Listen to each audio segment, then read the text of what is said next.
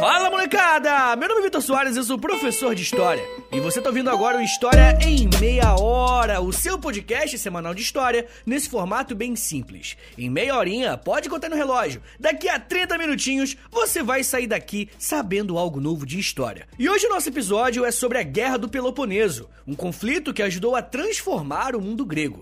Mas antes de eu começar, eu quero dar aqueles recadinhos iniciais de sempre. Entre agora em historiaemmeiahora.com. Lá no site você pode ver os episódios, você pode assinar a newsletter do podcast, e aí quando você assina a newsletter, você também recebe acesso ao nosso grupo secreto lá do Telegram.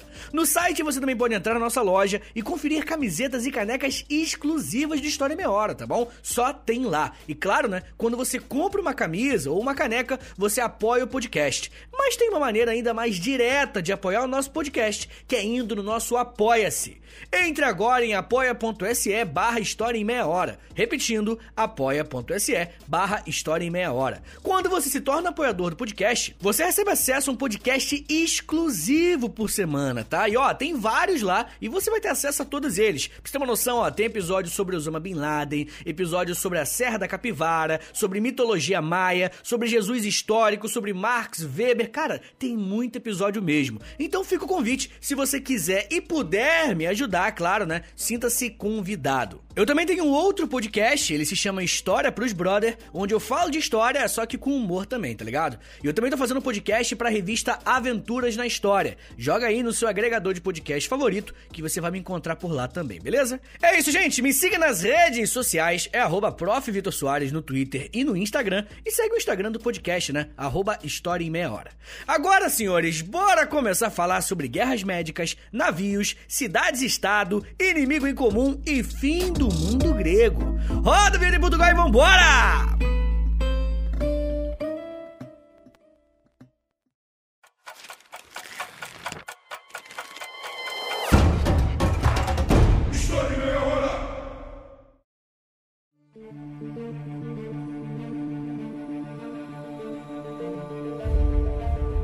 Possível unir adversários tão antigos contra um inimigo em comum?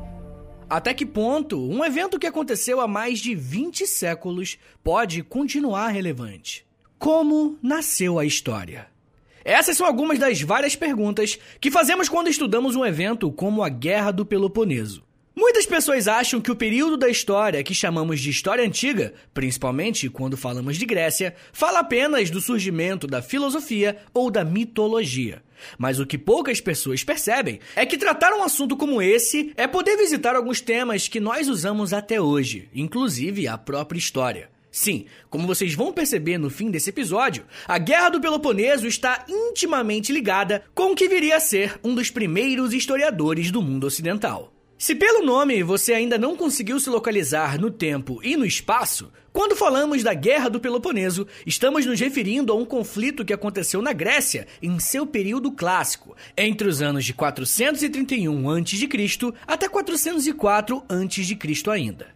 Mas uma das primeiras coisas que precisamos deixar bem claro aqui é que quando falamos em Grécia, principalmente nesse período antigo, não estamos falando de um país, tá bom? E sim de uma região. Já falamos bastante sobre os gregos aqui no História em Meia Hora. Tem um episódio sobre a Grécia pré-homérica e homérica, um episódio sobre a formação de Esparta e de Atenas, e tem episódio até sobre a mitologia grega. Então, se você gosta desse tema, você pode pesquisar aqui no feed do podcast, que você vai encontrar muita coisa legal sobre a Grécia beleza? Bom, mas o que eu preciso deixar bem claro agora é que as cidades gregas eram cidades-estado, ou seja, não havia nenhum tipo de administração central ou governo grego. Esse período da história da Grécia é conhecido como clássico, porque é nele que nasce a filosofia. Mas além disso, será também nesse período que as grandes cidades-estados vão se formar e vão se consolidar como potências na região do Mar Egeu e em outras partes da Europa e da Ásia. Inclusive, muitos historiadores têm afirmado que o surgimento e o crescimento das grandes cidades foi um fator determinante para que a crença nas mitologias se tornasse mais fraca pouco a pouco à medida que a filosofia surgia. Vocês provavelmente já ouviram falar das várias cidades-estados gregas que surgiram, e como eu já disse, as duas principais eram Atenas e Esparta. Atenas e Esparta são as peças mais importantes nesse conflito, que ficou conhecido como Guerra do Peloponeso. Mas antes dessas duas potências se enfrentarem, muita coisa aconteceu. Como eu disse para vocês, a Grécia Antiga era formada por cidades-estado e pela ausência de um governo central. Era muito comum que uma cidade tentasse subjugar as outras através de guerras e batalhas. Naquele período, a guerra fazia parte do cotidiano de praticamente todas as cidades, e cada cidade-estado levava vantagem em determinada forma de guerrear. Os espartanos, que eram muito conhecidos por seu exército de bravos guerreiros, tinham uma força muito grande em guerras terrestres, enquanto Atenas era mais forte nos conflitos pelo mar. Esse estilo de vida, de guerra, era tão comum que o filósofo Heráclito dizia que a guerra é o pai de todas as coisas. Uma das estratégias que as cidades gregas usavam para diminuir o número de conflitos ou até mesmo estarem fortes para essas guerras era se unirem com outras cidades-estados. Um dos maiores exemplos disso aconteceu com Esparta, que se firmou como a principal potência da península do Peloponeso e começou a conquistar as outras cidades daquela região. Na virada do século IV a.C. para o século V a.C., Esparta decidiu formar a Liga do Peloponeso, que era uma espécie de aliança entre Esparta e as demais cidades conquistadas. Porém, é importante deixar claro que, a partir da Liga, a relação não era de servidão completa à Esparta, e sim de uma certa cooperação. Tanto que, caso Esparta se envolvesse em alguma guerra, cada cidade-estado que pertencesse à Liga do Peloponeso deveria enviar um terço do seu exército para apoiar os espartanos em qualquer batalha que essa ajuda fosse solicitada. Além disso, a Liga do Peloponeso criou um conselho onde cada cidade teria um voto para decidir quais seriam as leis e as decisões tomadas para aquela região. Só que tinha um esqueminha, tinha um truque nessa parada. Somente Esparta poderia convocar esse conselho. E quando as cidades decidiam alguma coisa, Esparta tinha o direito de decidir se cumpriria ou não o que foi acordado nas reuniões. Quando falamos em política, esse é um ótimo exemplo de hegemonia, ou seja, um determinado povo ou cidade que tem um poder tão grande sobre os demais que pode cumprir ou descumprir determinada regra, convocar reuniões e solicitar mais membros para o seu próprio exército. E fazer tudo estabelecendo alianças de servidão, mas principalmente de parcerias. A Liga do Peloponeso durou aproximadamente 250 anos, e nesse período, Esparta teve nas cidades de Élida, Argos e Corinto os seus principais aliados e parceiros. E ó, gravem esses nomes porque eles são muito importantes para a Guerra do Peloponeso. Pessoal, só que tem um negócio que eu não falei ainda. Esparta não era a única cidade-estado que estava dominando tudo naquela região. Tinha uma outra civilização na jogada que era tão poderosa quanto os espartanos e que também formaram uma liga. Eu tô falando de Atenas e da Liga de Delos.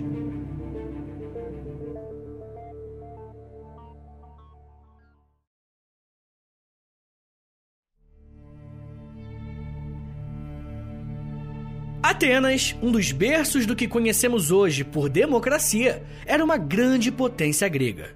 Além de ter uma grande força militar, os atenienses desenvolveram muitas redes de comércio e de contato com outras cidades gregas, e isso se expandiu também para outras áreas do mundo conhecido.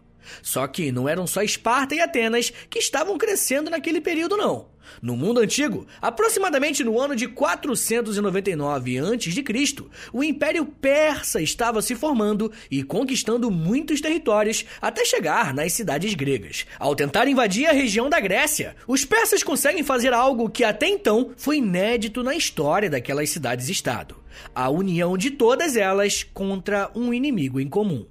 Mesmo que não tivesse um governo centralizado, as cidades gregas compartilhavam de uma mesma identidade cultural e linguística. E isso bastou para que se unissem contra os persas para lutarem nas guerras médicas. E caso vocês queiram vir falar mais sobre essa guerra, manda mensagem lá na DM do meu Instagram, arroba História em Meia Hora, porque assim eu vou saber que vocês estão interessados, né? Bem, a liga formada para impedir o avanço dos persas foi a Liga de Delos, porque o ponto de encontro das cidades-estado era a ilha de Delos. Quem capitaneou a formação desse grupo foi Atenas, e esse grupo foi tão importante no conflito contra os persas que até Esparta, uma antiga rival de Atenas, participou da Liga de Delos durante essa guerra. Depois de batalhas épicas como a Batalha de Termópilas e a Batalha de Maratona, os gregos vencem os persas. E Atenas sai muito forte desse conflito e Esparta abandona a aliança. Era como se, depois de derrotarem um inimigo em comum, as duas cidades tivessem a autorização para se odiar mais uma vez. Dessa maneira, a Liga de Delos se mostrou uma importante fonte de riqueza e de poderio militar para os atenienses. Como a maioria das cidades desse grupo eram cidades costeiras, a navegação se tornou a principal forma de fazer guerras para aquelas cidades-estado. Ao entrarem em um período de paz, Atenas conseguiu controlar todo o comércio marítimo que passava por aquela região.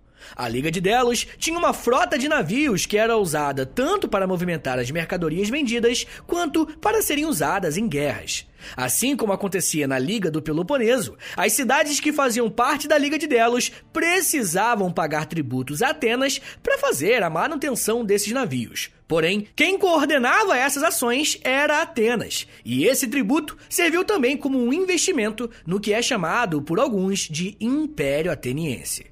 Como vocês podem ver, após as guerras médicas, tanto Esparta quanto Atenas estavam fortalecidos, porém, cada um à sua maneira. Os espartanos tinham um excelente exército para lutar nos campos de batalha, enquanto Atenas tinha reforçado os seus navios. E mesmo que fossem rivais de longa data, não era uma vantagem estratégica para Atenas e para Esparta entrarem em um conflito direto. O que eles começaram a fazer dali em diante era tentar conquistar a influência de outras cidades gregas que eram menores. E você já viu isso em algum lugar na história? Sim, esse tipo de relação diplomática lembra muito o conflito que costumamos chamar de Guerra Fria. É só trocar Atenas e Esparta por Estados Unidos e União Soviética que o paralelo está pronto. Mas com esse exemplo, eu não quero dizer que a história se repete ou coisa assim, tá? Eu só quero mostrar como os conflitos que deram origem à Guerra do Peloponeso continuam a repercutir pela história. O grande historiador Pedro Paulo Funari, especialista em história antiga, diz que a Guerra do Peloponeso é completamente atual. Saca só, abre aspas, a Guerra do Peloponeso pode ser considerada, a justo título, um conflito de importância histórica ímpar. Ainda que a guerra tenha terminado há 24 séculos, continuou a fascinar as gerações posteriores e serviu como um instrumento analítico para entender inúmeros conflitos posteriores e, mais recentemente, a Primeira Guerra Mundial e a Guerra Fria. Serviu de referência não apenas para historiadores, como também para generais, diplomatas, estadistas e estrategistas. Fecha aspas. Eu acho muito interessante como algo que aconteceu há tanto tempo ainda nos dê lições e mostra como algumas estratégias podem ser mais vantajosas do que outras. Beleza, mas como que começou esse conflito? O que fez Atenas e Esparta deixarem de lado os conflitos indiretos e partirem para uma guerra maior, uma guerra direta? Para responder essa pergunta, você precisa se lembrar de um dos parceiros de Esparta lá na Liga do Peloponeso. Eu estou falando dos coríntios. Quando pensamos na geografia das cidades gregas, existia uma região conhecida como Istmo de Corinto. Istmo pode parecer uma palavra mais difícil, mas nada mais é do que uma faixa bem estreita de terra que liga duas áreas bem maiores. O Istmo de Corinto era uma região muito estratégica para o controle do comércio marítimo, ou seja, o controle de uma área importante economicamente e que poderia ser muito útil em caso de guerras. Corinto e uma cidade chamada Mégara passaram a disputar quem controlaria aquela região e todas as vantagens que aquele pequeno pedaço de terra carregava com ele. Durante cinco anos, essas cidades guerrearam tendo apoio das cidades-estados que tinham alianças, cada um em sua liga, a Liga de Delos versus a Liga do Peloponeso. Corinto era uma aliada de Esparta, enquanto Mégara recebia o apoio de Atenas. No ano de 445 a.C., um acordo de paz foi firmado entre essas cidades e foi proibida qualquer tentativa de retaliação ou captura do istmo de Corinto. Porém, quem descumpriu o tratado de paz foi a própria Atenas, que começou a travar alguns conflitos com Corinto. Nesse período, Corinto estava se tornando uma cidade-estado muito relevante, e por estar ao lado dos espartanos, esse crescimento preocupou os atenienses que logo correram para tentar enfraquecer esse potencial inimigo. Antes de entrar em um conflito oficial com Corinto, Atenas decidiu criar um bloqueio comercial pelo Istmo. Como os atenienses tinham praticamente o um monopólio das rotas marítimas, não foi difícil impedir que alguns navios chegassem à cidade de Corinto. E ó, já dizia o velho barbudo, independentemente da época histórica que estamos estudando, se você mexer com o bolso da galera, a coisa fica feia. E como vocês podem imaginar, aquele acordo de paz firmado entre as duas ligas não durou muito. Uma nova guerra estava batendo a porta. Eu ainda vou falar com detalhes sobre a Guerra do Peloponeso e quais foram as consequências para os gregos. Mas me dá só um minutinho, que daqui a pouco a gente volta e eu falo mais sobre colheita, roupas de guerra, nascimento da história narrativa e Alexandre o Grande. Pois é, segura aí, que é um minutinho só.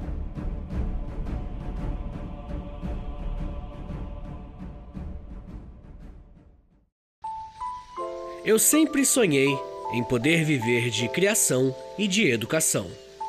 E graças ao apoio de vocês lá no Apoia-se, isso se tornou realidade. Entre em apoia.se barra História em Meia Hora, que com 10, 20 ou 30 reais por mês, você não só contribui para esse trabalho continuar acontecendo, como também recebe recompensas exclusivas para os apoiadores. Com 10, você tem acesso a um podcast semanal exclusivo. Eu me aprofundo em um tema de um dos episódios da semana e envio diretamente para o seu e-mail através do Apoia-se. Já tem mais de 70 episódios por lá e você vai receber acesso a todos eles. Além do podcast exclusivo, com 20 reais, você também recebe acesso ao nosso Clube do Livro. Todo mês nós lemos um livro sobre história e conversamos no grupo do Telegram. E depois de 30 dias, fazemos uma call no Zoom para compartilharmos as nossas impressões. E com 30, além das recompensas anteriores, eu te adiciono no meu Amigos Próximos no Instagram, onde publico conteúdos diários com curiosidades históricas, tanto no arroba História em Meia Hora, quanto no arroba Prof. Vitor Soares. E se você tiver alguma dúvida sobre o apoio, é só entrar em contato comigo pelo e-mail historiaemmeiahora.gmail.com apoia.se barra História em Meia Hora. É apoia.se barra História em Meia Hora. Valeu, gente!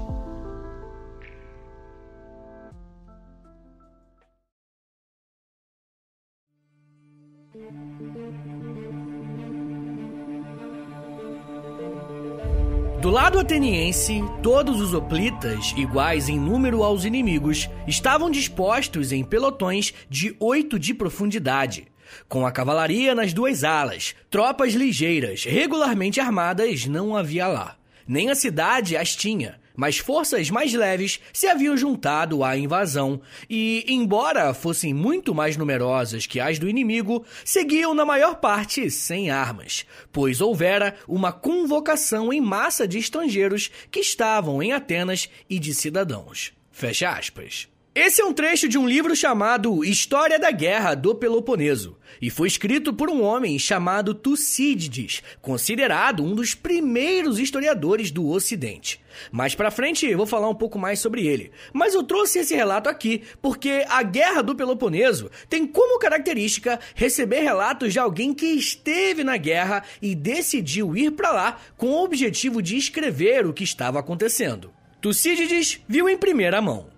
Hoje nós podemos ter acesso a um texto escrito por alguém que viveu aquela guerra. Isso é muito louco, né? Bem, como eu disse no bloco anterior, Atenas estava pressionando a cidade de Corinto com alguns bloqueios comerciais, tentando sufocar seu inimigo pelo bolso.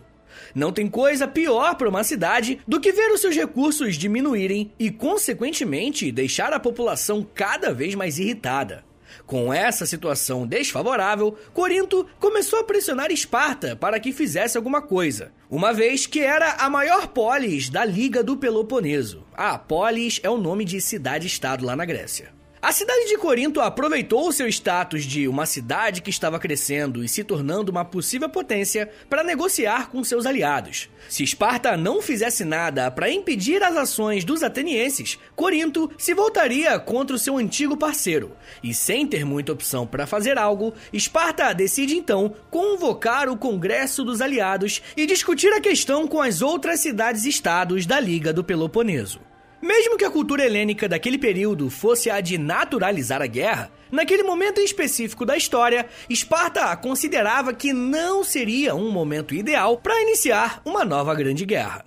Como eu falei no começo do episódio, alguns anos antes desse conflito, as cidades gregas já tinham se envolvido em uma enorme guerra contra os persas, as guerras médicas. E molecada, uma guerra sempre é um evento que custa caro, tanto financeiramente quanto também em número de vidas que são perdidas. Os preços dos alimentos sobem, a fome aumenta consequentemente, milhares de homens jamais voltam para casa, enfim, gente, uma grande guerra altera toda uma forma da sociedade funcionar. A Liga do Peloponeso chegou à conclusão de que Atenas estava descumprindo o acordo de paz que havia sido firmado entre as cidades, e por esse motivo eles entraram em guerra. Mas olha só que interessante. O Conselho do Peloponeso aprovou a ida das cidades à guerra no outono de 432 a.C. Mas o primeiro ataque, de fato, aconteceu só seis meses depois que essa decisão foi tomada.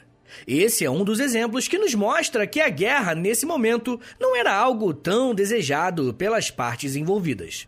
Quando nós olhamos para essas cidades mais antigas e que sempre estão envolvidas em guerra, pensamos que os caras vivem para guerrear, né? Mas na prática não é bem assim. Uma outra estratégia usada pelos espartanos para testar se Atenas entraria ou não de fato em uma guerra foram as invasões à Ática, uma região que pertencia à Liga de Delos. Quem explica isso muito bem é o historiador Victor Davis Hanson. Ele diz o seguinte, abre aspas: A ideia espartana era reunir a Liga do Peloponeso, invadir a Ática, destruir plantações e esperar que os atenienses saíssem para lutar.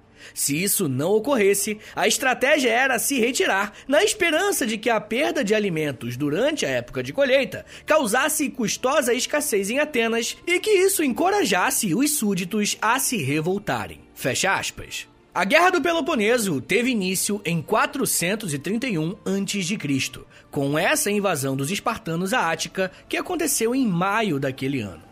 O que os espartanos não esperavam é que os pomares e as vinhas de Ática eram tão resistentes. No total, a guerra entre os espartanos e atenienses durou 27 anos, mas não foram 27 anos de uma guerra ininterrupta, muito pelo contrário. Tiveram momentos em que os conflitos se intensificaram e outros em que uma trégua entre as partes foi firmada. Os historiadores costumam dividir essa guerra em três períodos diferentes, e o primeiro momento do conflito foi iniciado com essa invasão espartana em Ática.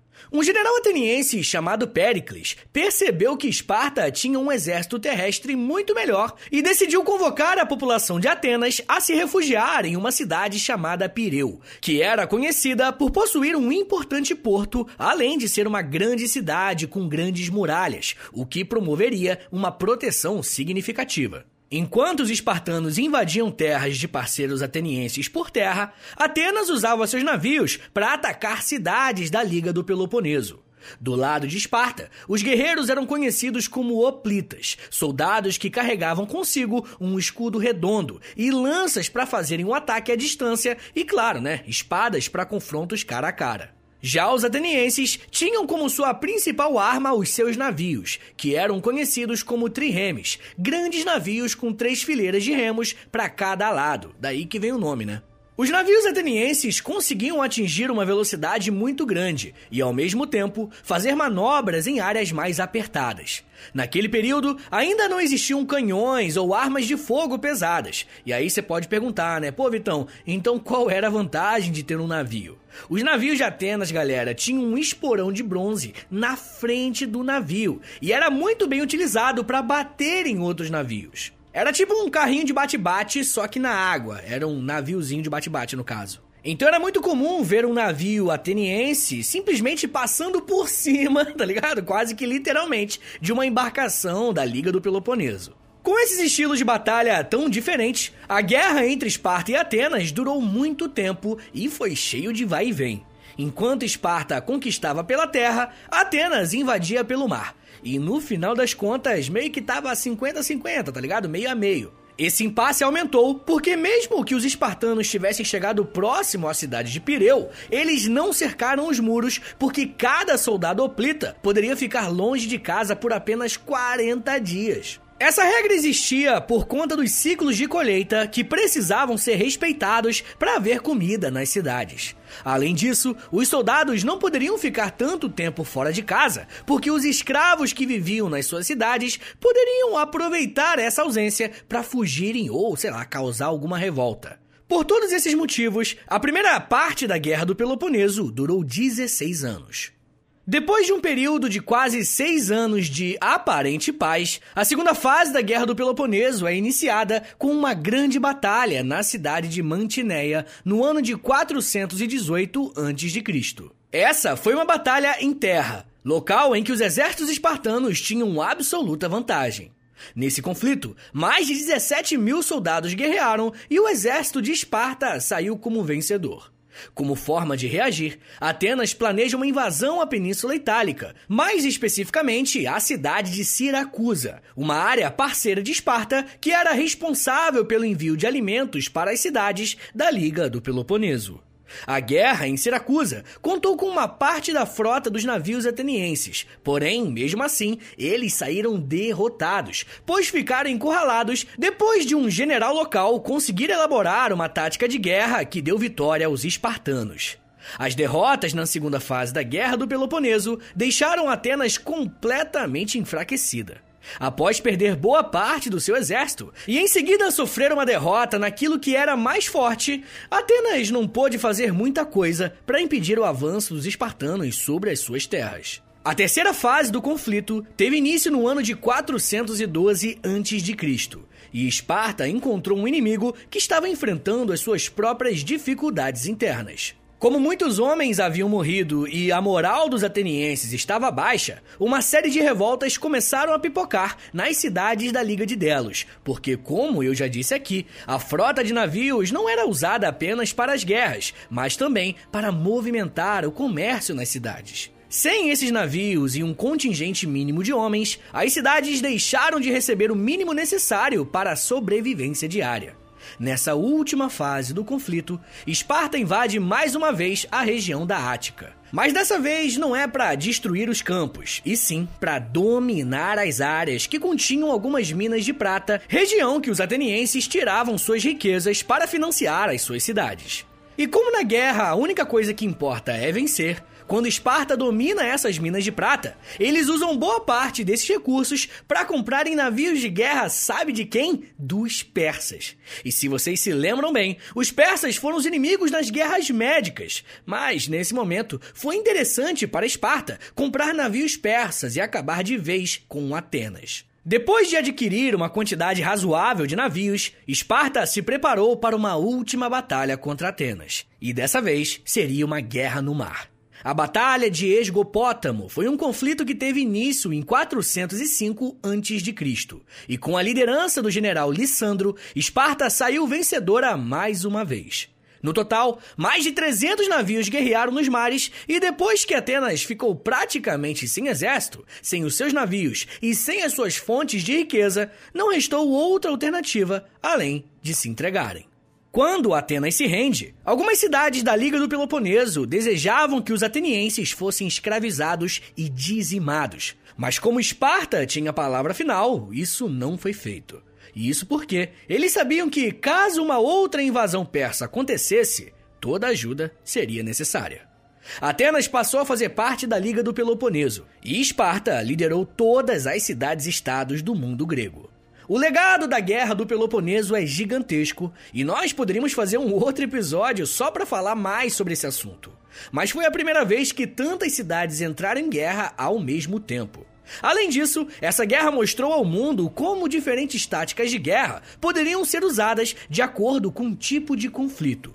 Como eu disse algumas vezes, tanto espartanos quanto atenienses testaram coisas para provocar o adversário a tomar alguma ação e usaram um conflito em algumas cidades menores para impactar o inimigo principal. Além disso, a existência das guerras médicas e da Guerra do Peloponeso foi fundamental para que existisse a história como conhecemos hoje, ou seja, a escrita de uma história. Nas guerras médicas, um homem chamado Heródoto saiu das cidades gregas e foi ouvir os relatos dos próprios persas para compreender a origem dos conflitos e quais eram os interesses daquelas pessoas. Já na Guerra do Peloponeso, um ateniense chamado Tucídides foi para o campo de batalha viver aquele momento e relatar tudo o que estava vendo, porque, de acordo com ele, essa seria a única forma de ter um relato verdadeiro sobre algum evento histórico. É claro que anos depois, os métodos de fazer história e escrever a história mudaram muito. Mas até hoje, consideramos Heródoto e Tucídides os primeiros historiadores. Porém, não foram apenas coisas interessantes e positivas que a Guerra do Peloponeso trouxe à humanidade. Mais especificamente, a humanidade que estava nas cidades gregas. Com essa batalha tão longa e com as duas principais cidades-estado tentando destruir uma a outra, o resultado final foi que as cidades gregas, como um todo, se enfraqueceram.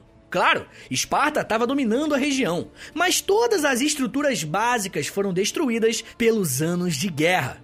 No momento que as cidades gregas estavam fragilizadas, um tal de Filipe II da Macedônia estava expandindo seu império. E se você não reconheceu o cara pelo nome, Filipe II é ninguém mais e ninguém menos que o pai de Alexandre o Grande, aquele que viria a ser o maior conquistador do mundo conhecido até então. Os gregos foram conquistados pelos macedônios porque não apresentaram nenhum tipo de resistência, e com isso, uma nova fase das cidades gregas foi iniciada, o período helenístico. Nos anos seguintes, os macedônios iniciaram o processo de helenização do mundo, mas isso já é um papo para outra meia hora.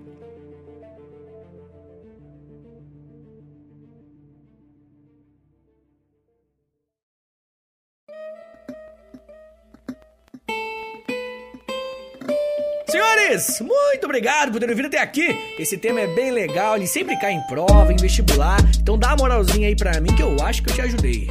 Demorou? Olha só, compartilha esse episódio, posta aí nos stories, pode ser, marca lá, arroba História em Meia Hora, que isso me ajuda demais, demais, demais. E ó, se você gosta do História em Meia Hora, se você quer ver esse podcast continuar de pé, dá uma passada lá no Apoia-se, beleza? Não esquece, apoia.se barra História em Meia Hora, porque é ele que mantém o História em Meia Hora de pé, tá bom? Ó, oh, não esquece, uma outra coisa importantíssima. Agora o Spotify tem esse negócio de dar estrelinha, tá ligado? Então, por favor, segue aí se você não segue. Pô, ouvir e não seguir é meio vacilo, vou falar. Então segue, clica no sininho também, demorou? Porque aí o celular vai avisar quando tem episódio novo. E dá cinco estrelinhas no peito do teu pai. Dá essa moralzinha pra mim aí, por favor, porque o Spotify, o algoritmo do Spotify, né, que mudou, deu uma atualizada, ele indica mais os podcasts que tem mais, né, é favorite, eu não... Eu não sei qual o termo que eles usam. Estrelinha, tá ligado? Você entendeu.